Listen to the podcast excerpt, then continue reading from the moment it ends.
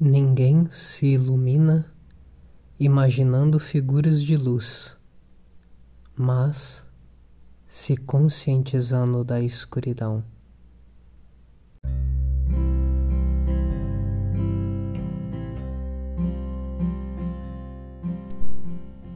Olá, tudo bem? Meu nome é Natan e eu acordo bem cedinho para refletir durante alguns minutos sobre o Espiritismo, o Evangelho e nosso dia a dia. Eu gravo esses episódios assim que eu acordo, justamente para compartilhar contigo as minhas reflexões matinais. Então temos episódios novos todos os dias, às 5 e meia da manhã, mas você pode ouvir a qualquer momento que quiser. Seja muito bem-vindo. Pegue seu café que no meu caso eu prefiro um pouquinho de chá, e junte-se a mim, despertando no corpo para mais um dia, mas também despertando a alma para a plenitude. Desperte comigo, despertando com o Espiritismo.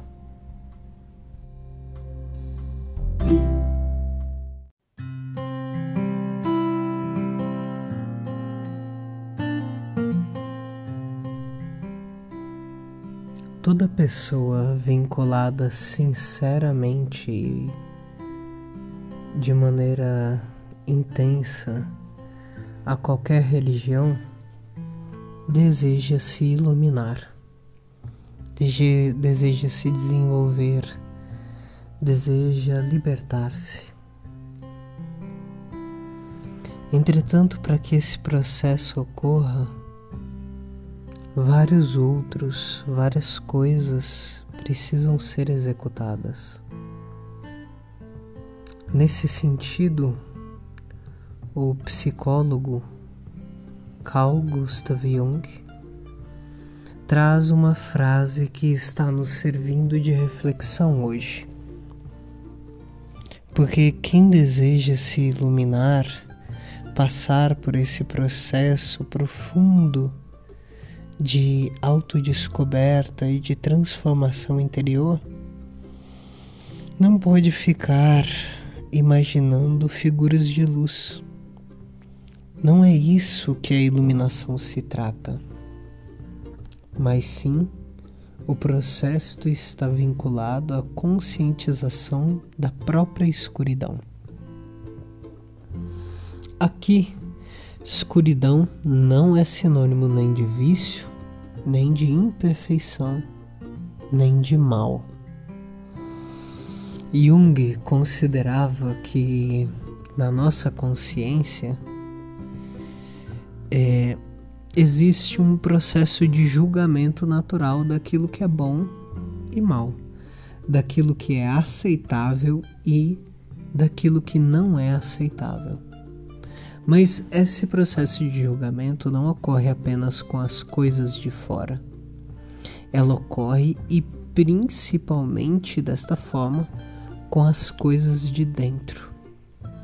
Tem certas coisas de você mesmo que você aceita que você tem.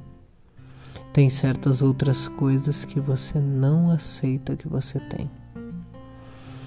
O grande mistério é que quanto mais você não aceita que uma determinada coisa faz parte de quem você é, mais você nega ela e mais ela se esconde de você, embora não deixe de existir. Isso vai formar uma parte de você composta de todas as coisas que você nega que você é, que você sente, que você pensa que você deseja.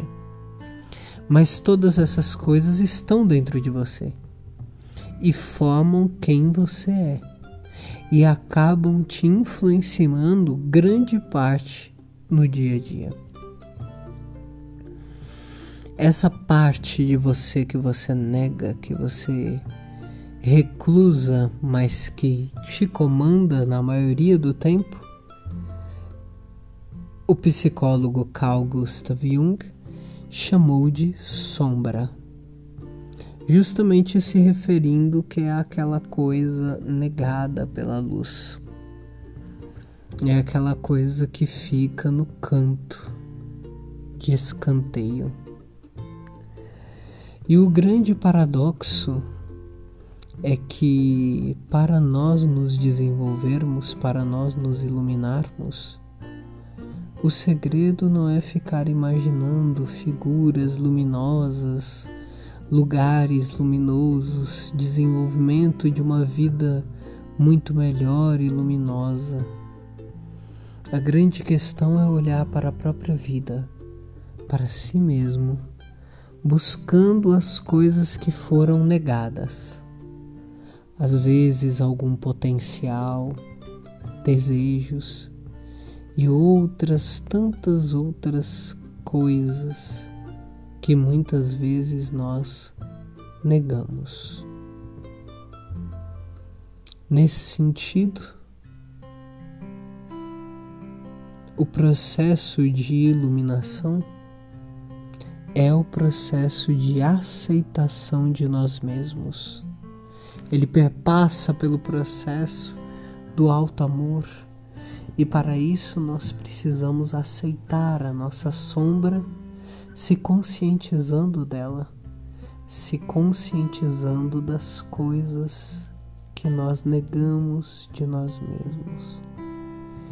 Existe algo, pense você, existe algo que todas as pessoas ao seu redor já disseram que você tem, mas que você continua negando, não admitindo que você tem naquela intensidade que todos dizem.